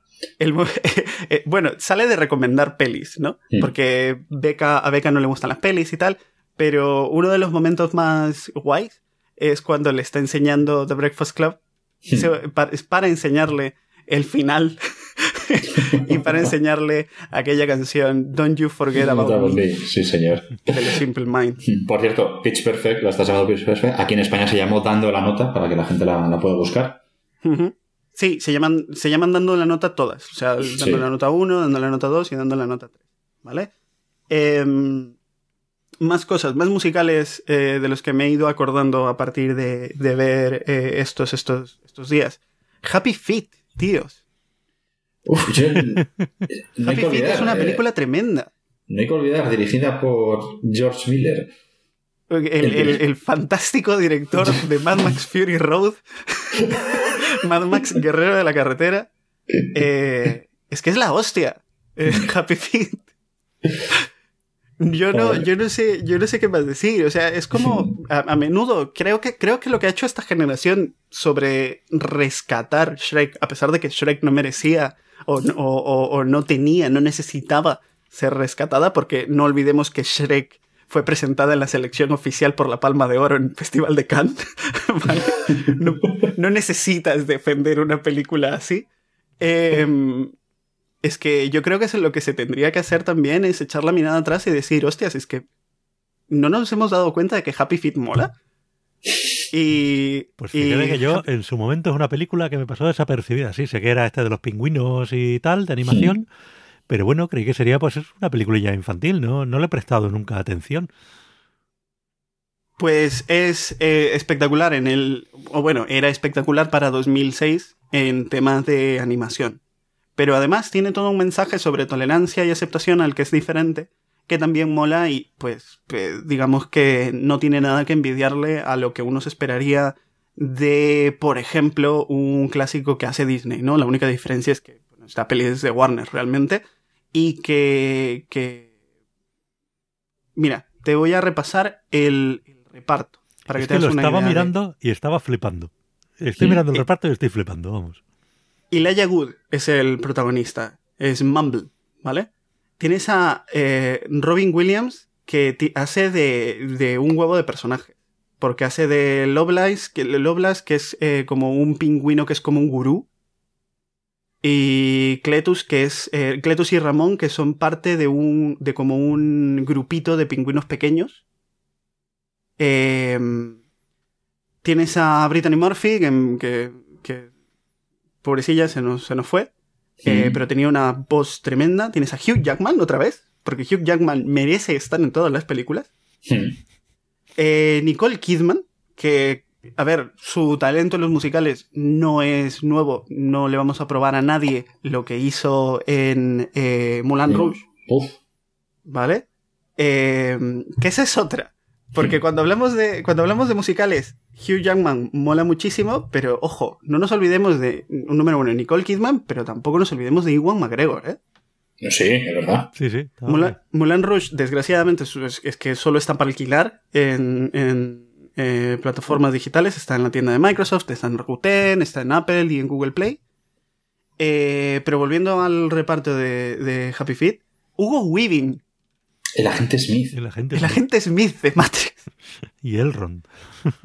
eh, Sí. Elrond del Señor de los Anillos, eh, hace aquí de, de, de uno de los ancianos eh, que, se llama, que se llama Noé, que claro, hay un status quo en, en eh, el mundo de Happy Feet que está regido por una sociedad, es, es una sociedad teocrática, vaya. Eh, que no respeta al diferente. Al final, mira, lo voy a decir claramente. Happy Venga. Feet es una alegoría a, a la- eh, es, un, es, una, es una fábula sobre cómo eh, hay que tolerar y respetar y querer a la gente que es diferente de nosotros, pero más específicamente a los, a los homosexuales. ¿Vale? Eh, es una alegoría aceptar la homosexualidad. Porque ¿qué pasa con el personaje principal en, en Happy Feet? Pues que él no canta. Él no canta, él no puede cantar, pero es una sociedad que cree que lo natural es cantar. ¿Y él qué es lo que hace? Pues él baila. Él baila tap, además, baila raro y todos lo miran como el bicho raro. Pero, ¿por qué digo que tiene que estar relacionado con esto de, de la homosexualidad? Pues es que al final, cantar para estos pingüinos es lo que los hace obtener parejas. Hmm. Y entonces, si él baila, no va a encontrar parejas del modo tradicional. Y, pero es su verdadera identidad. Y, y yo qué sé, es que es, es, esta película es que de verdad es muy la hostia. Está en Netflix y, y HBO, me parece. Aquí Sí. al menos tengo apuntado Netflix y HBO. Happy Feet 2 da la talla, ¿vale? Para lo que, lo que secuelas respecta, Happy Feet 2 mola también. Eh, se quiere repetir un poco la fórmula porque al final es eh, el personaje de, de Mumble de Elijah Wood tratando de entender que su hijo no va a bailar igual que él, ¿vale? Eh, pero la sociedad de, de Happy Feet 2 es ya una sociedad bastante más bastante más grande y, y los temas pues pasan a, a, a ser aquellos de paternidad, amor en familia, es una cosa ya distinta y mucho más, mucho más directa también. Eh, viendo todos es- estos musicales y pelis de temática musical, antes hablaba de eh, Ewan McGregor, eh, en Amazon está un musical que no sé si eh, os acordáis de él vosotros, es un musical del, del 2003 que tiene como protagonistas a eh, René Zellweger y Ewan McGregor, que es Abajo el amor. Ah, sí, sí, sí. No, no la he llegado a ver entera. Sí, eh, Down with Love es, está dirigida por Peyton Reed, que es el señor que dirigió eh, Ant-Man, es un señor que ha dirigido eh, comedias, realmente. Es el. Aquí yo hablé de, de Yes Man cuando hablé de pelis de, de Jim Carrey. Eh, y. A ver. Es un. Es una comedia romántica. Al menos yo la- por alguna razón la recuerdo musical. Yo creo que hay. eh, yo creo que hay canciones, ahora que lo. Eh, pero la trama básicamente está en Amazon, así que si no es musical, pues bueno, luego venís y me tocáis la puerta en, en cualquiera de mis redes sociales, pronto vas a desaparecer, y me decís, y me decís que eh, pues no lo es. Y el, el- personaje de René Zellweger es eh, Bárbara Novak, que es una, una señora que, que escribe escribe escribe libros para supuestamente liberar a las mujeres, ¿no? Al final es una película otra vez ambientada en el 62, en- ya sabemos que, el- que es la década, ¿no? Del de el movimiento de liberación de las mujeres, eh, tema del sexo libre, eh, y conoce pues, a, un señor que, es el que está en la editorial que se supone que va a publicar su libro, eh, que es... Eh, El, señor Iwan McGregor. Y, y pues mola esta peli ¿Vale? Si no es musical, me lo recordáis. Yo no sé por qué recuerdo que es musical. la, la canción del final la cantan ellos dos, la cantan René Zellweger y Iwan McGregor. A lo mejor por eso, y por lo que estoy viendo en la banda sonora, pues tiene tiene mucha, hay mucha presencia de, de, canciones, incluso a lo mejor canciones que son más modernas, pero eh, interpretadas pues rollo crooner, porque veo, por ejemplo, que sale mucho Frank Sinatra, sale Michael Bublé, incluso hay, una, hay una canción de Xavier Cugat y su orquesta, madre mía. Xavier Cugat. Uf. Mira a dónde hemos llegado, ¿eh? Pero cuando digo lo de canciones modernas es que, por ejemplo, pues hay canciones de George Michael, pues interpretadas por, por Michael Bublé. Es, que eso tiene que molar. También. Siempre. A mí el rollo Brunner no me mola. Eso siempre. Pues mira, antes os hablaba de Gris. Y eh, cuando hablaba de, de Hairspray. Y Gris eh, ya lo he recomendado antes en, hmm. este podcast. Eh, está en Prime, en Movistar Plus y en HBO. Pero lo que, de lo que no os llegué a hablar es de Gris Live. Gris ah. Live es una producción que me parece, eh, lo voy a comprobar mientras os lo cuento, me parece que, que es parte de, o sea, es una empresa, por así decirlo, de la, de la NBC. Sí, es de la, es de la NBC, que se emitió en Fox y que de hecho es como uno de estos especiales de televisión en vivo que inaugura una, una nueva corriente de que de pronto luego Fox se puso a sacar musicales en vivo. Eh, para emitirlos como especiales de televisión. Eh, me parece que llevan, me parece que hay un Hairspray Live, hay un The Rocky Horror Picture Show Live, oh, los repartos evidentemente están eh, renovados. He, te he escuchado como, con cierto... he escuchado tu reacción con lo de Rocky Horror Picture Show. Sí, sí, sí. sí. El, el live es malo. Ah, bueno, vale. el live es malo. Es que las canciones eh, de Rocky Horror Show molan, o sea... Sí, pero mola también el contexto, creo, de, la puesta en escena. Y en Gris Live es que lo bordan todo. Lo bordan todo. Y es una cosa como muy difícil de, superar. De hecho, es que no le tiene nada que envidiar a la película original. Eh, es una. Creo que esto se estrenó en 2016 y molaba un huevo. Esto molaba un huevo. Tienes en el reparto a Julian Howe haciendo de, de Sandy. Eh, tienes a Aaron Bate haciendo de Danny Zuko. Y Vanessa Hudgens probablemente sea la mejor del reparto haciendo de Betty Rizzo. Una intrahistoria de este especial que podéis ver en Prime es eh, que me parece que el padre de Vanessa Hudgens había muerto como dos días antes de que se eh, emitiera esto en vivo. Y mucho de la interpretación de Vanessa Hudgens en esta, en esta adaptación, pues digamos que tiene que ver con esa emoción, con, esa, con, esa, con ese evento importante tan reciente que hace que trascienda su interpretación especialmente. Luego está Frenchy, que es Carly, Carly Ray Jepsen, eh, tienes a Keter Donahue como, como Jan. Eh, en general mola, mola mucho. Eh, me parece que sale Joe Jonas en algún momento también.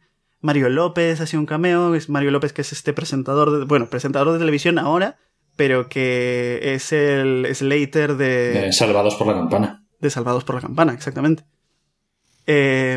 entonces, si os mola Gris, eh, y tenéis Amazon Prime. Si no tenéis Amazon Prime, piratead, no pasa nada. Eh, eh, poneos,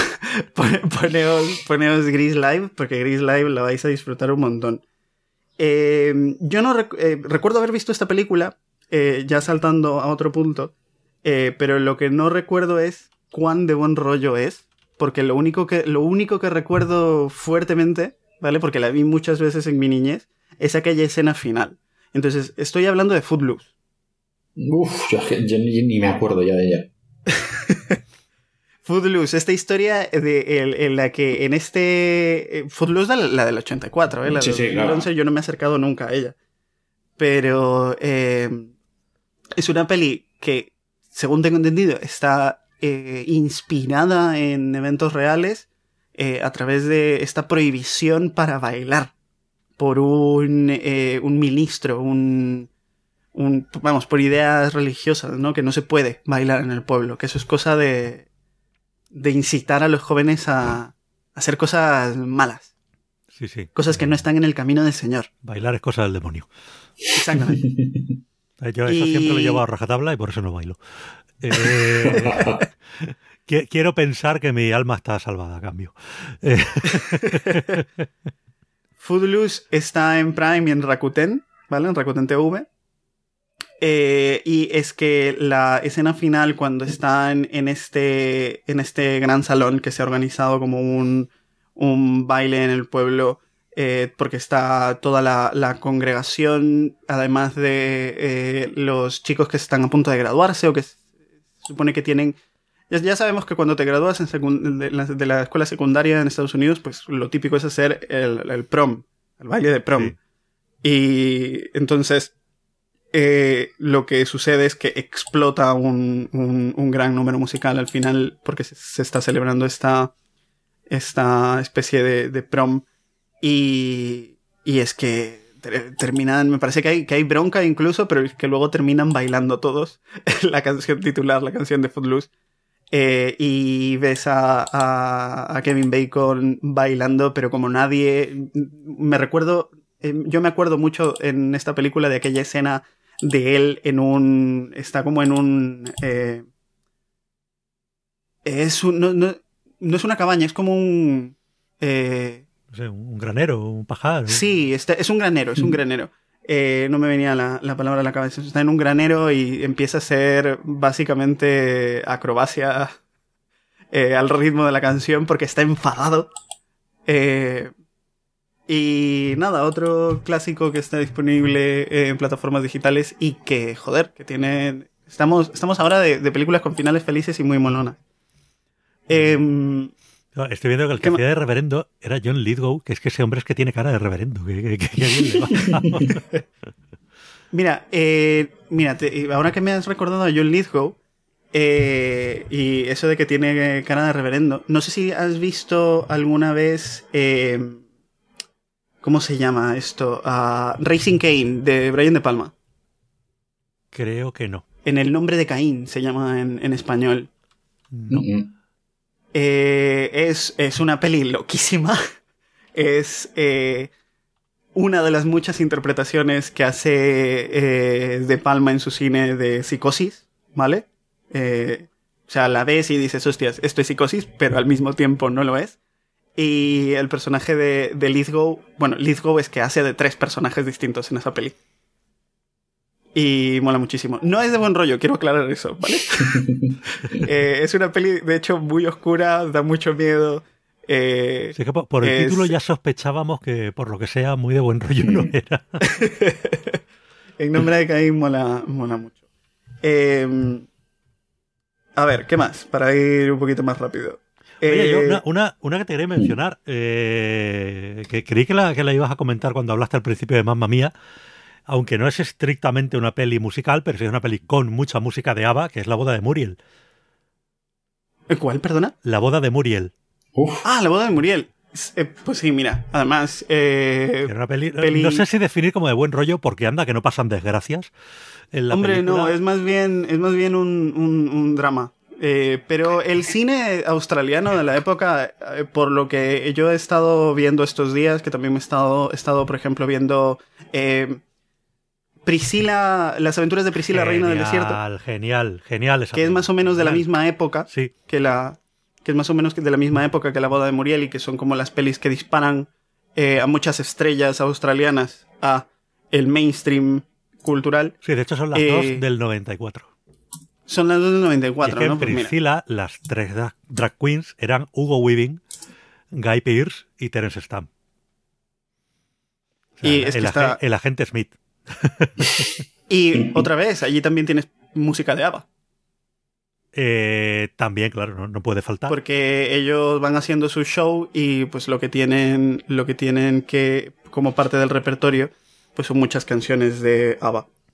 Que recordemos que Priscila no es ninguna de ellas tres. Priscila es el autobús. El autobús. Sí, luego, claro. luego hubo un, luego hubo un remake americano que se llamaba A Wong Fu, Gracias por todo, que el reparto era Patrick Swayze, Wesley Snipes y me parece, aquí ya... John Leguizamo. John Leguizamo. Y yo Pues iba, a decir, iba a decir Woody Harrelson, no sé por qué, pero sí, John Leguizamo. Sí, Sí, eso es yo- del año siguiente. Pero bueno, esta no está. Mira, la boda de Muriel está en filming. Y, Sí, y Priscila también está en Priscila film. también está en filming. Sí. Sí.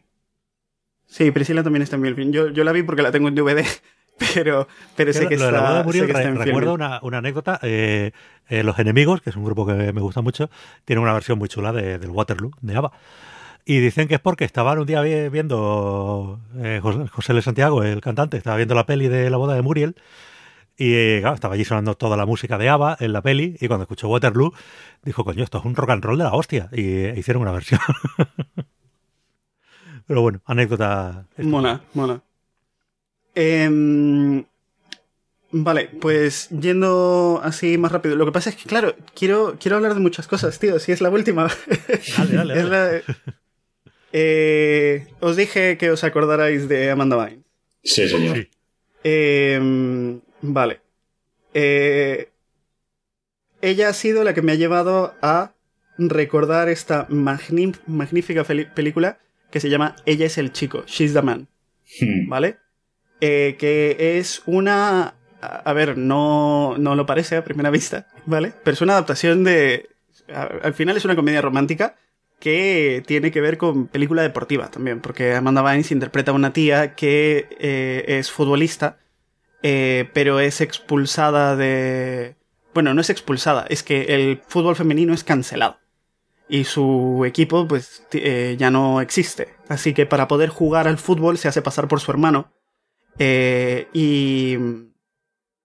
Y por su hermano gemelo, Sebastián, y termina eh, alistándose a la eh, escuela en la que se, a la que se supone que él tiene que, que, que ir. Em, esa, en esa escuela conoce a Channing Tatum, ¿vale?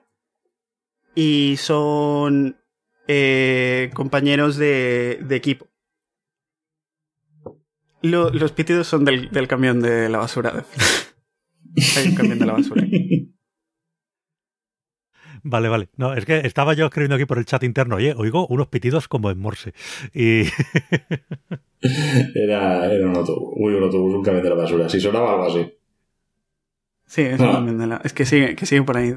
Que, bueno, bueno, nada, Sí. Channing Tatum. Eh, Entonces, She's the Man no, eh, eh, no lo parece a primera vista, pero es una adaptación de una obra de William Shakespeare, ¿vale? De, es una adaptación de... Eh, hostias, a ver que me acuerde yo. ¿Cuál era el título? Noche de Reyes. Noche de Reyes, Noche de. Reyes. Em, en la que una tía también se tiene que hacer hacer pasar, ¿no? Por... por eh, como, como hombre. Y bueno, pues pasan cosas. Y en esta peli es que pasan muchas cosas, hay fútbol incluido, y hay triángulos amorosos, uno más, cada, cada cual más eh, liado que el otro, el- o lioso, perdón, que el otro.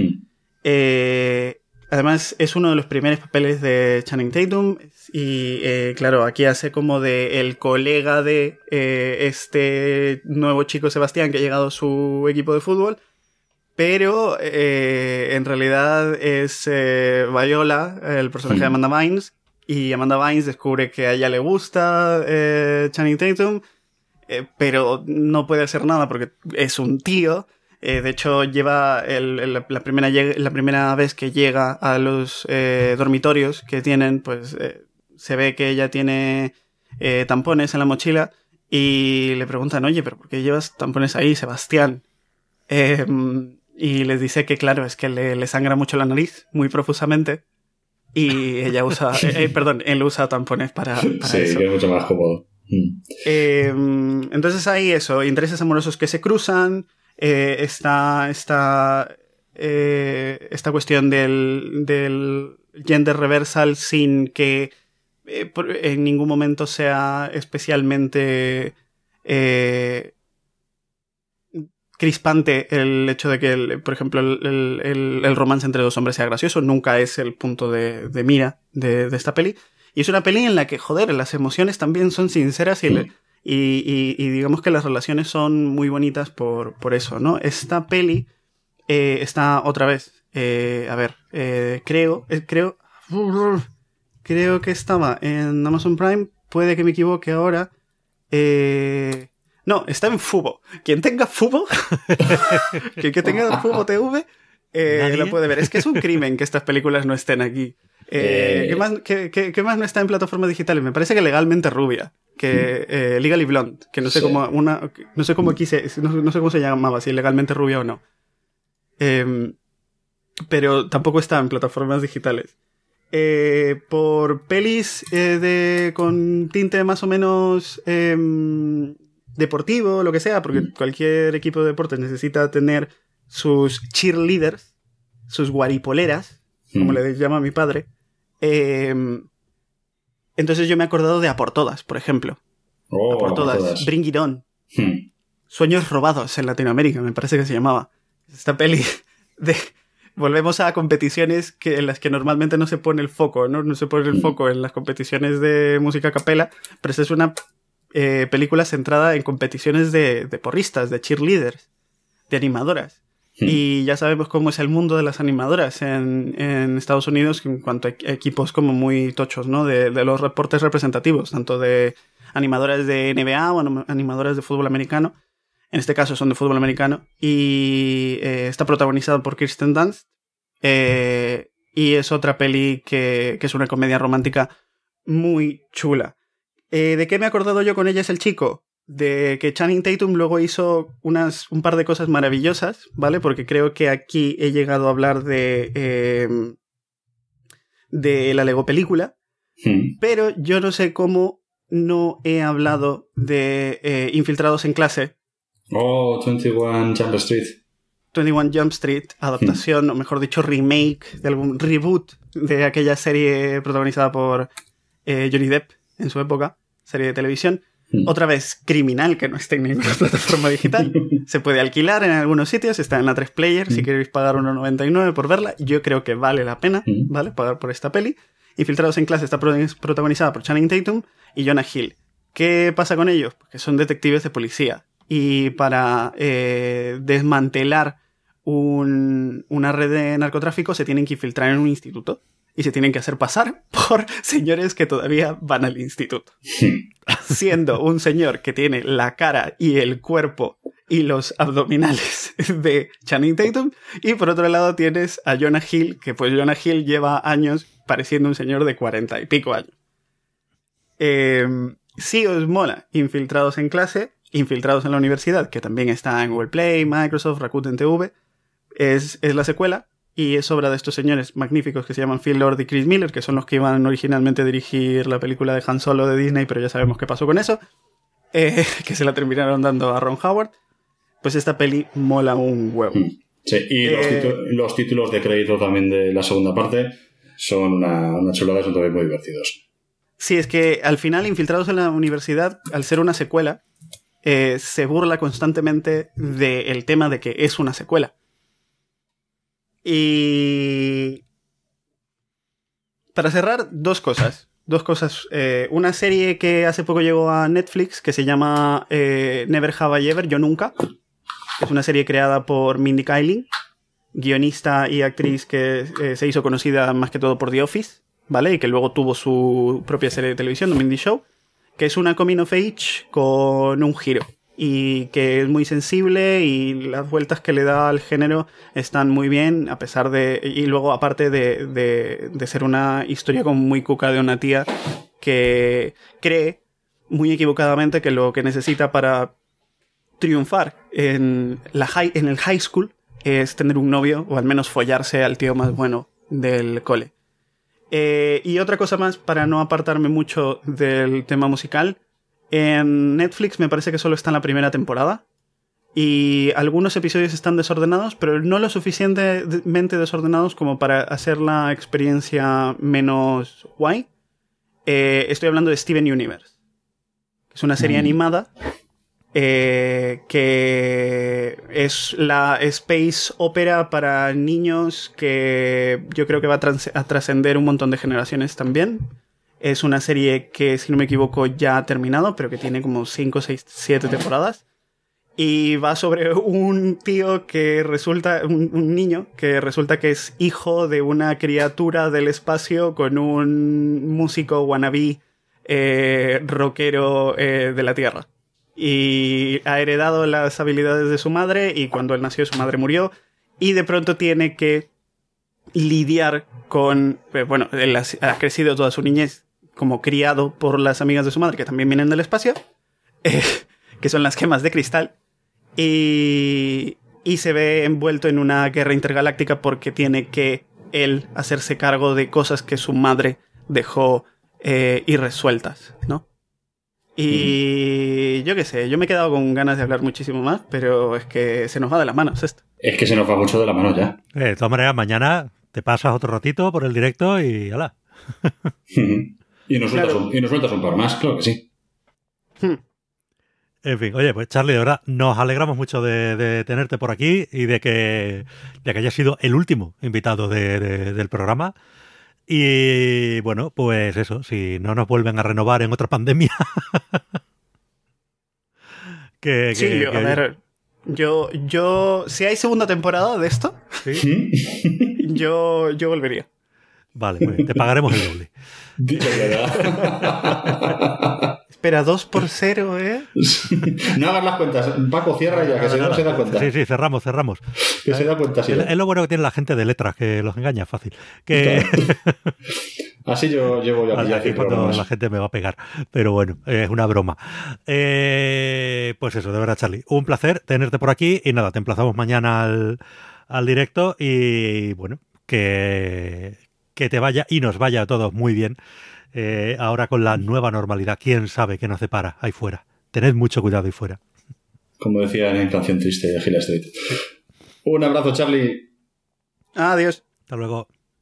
Bueno, pues tras recuperar aquí a nuestro amigo Charlie Simons, que gracias a Dios lo hemos podido tener esta, esta última semana, pues hemos echado casi el día, pero antes tenemos la última colaboración de nuestro amigo Germán, al que si nada se tuerce podremos ver mañana en directo también durante eh, nuestro especial 100. Así que bueno, escuchad muy atentamente la recomendación de hoy de Animando la cuarentena. Hola, ¿qué tal? Soy Germán y vamos a despedir esta cuarentena con un poco de animación no tradicional. Hoy les quiero traer una de mis películas favoritas de todos los tiempos.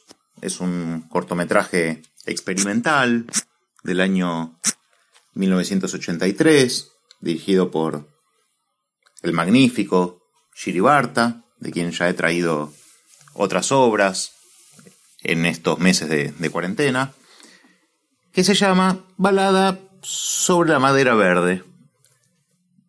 Es un, un cortometraje de 10 minutos, filmado en escenarios reales, un bosque, un arroyo, y con eh, títeres, con una madera que es la protagonista de, del cortometraje, que sufre una metamorfosis y atraviesa el círculo de la vida. Eh, pasan, pasan las estaciones, el invierno y se espera la, llegada de la primavera con ansias para que la vida vuelva a fluir. El corto tiene una cantidad de simbolismos impresionante. A mí nunca me gusta comentar nada de esto porque, bueno, la gracia de, del arte está justamente en la mirada de, de cada espectador. Y justamente para despedirme de, este ciclo, quería dejar un cortometraje que deja la puerta abierta. Además, trata de un tema que tiene que ver mucho con, con este contexto de pandemia, de coronavirus, eh, el miedo, la manera en que los humanos nos encerramos y, y, volvemos a la vida después de, no los humanos solamente, casi toda la vida casi toda la vida, tanto la vegetal como la animal, estos ciclos de, de invierno al verano, con un miedo a la muerte latente, en este caso, les dije que no iba a contar nada, pero representado por un, cuervo. Bueno, no queda más que despedirme y decir que hemos echado el ciclo. Como siempre, les voy a dejar el enlace para que vean el, el cortometraje, una balada sobre la madera verde. Espero que lo disfruten. Hasta luego. Y bueno, Michael, pues cuarentena animada y todo bien. Última cuarentena animada. Ay, cuántas últimas cosas estamos haciendo hoy, Paco. Sí, sí, sí. Y mañana más. Y mañana más. Y hoy va a ser, pues bueno, nuestro último, ya hemos echado el día. Sí, nuestro último, último chimpum. Bueno, mañana podemos decir hemos echado el día de chimpún para Sí, cerrar. sí, no, Yo creo que mañana habremos echado la cuarentena entera.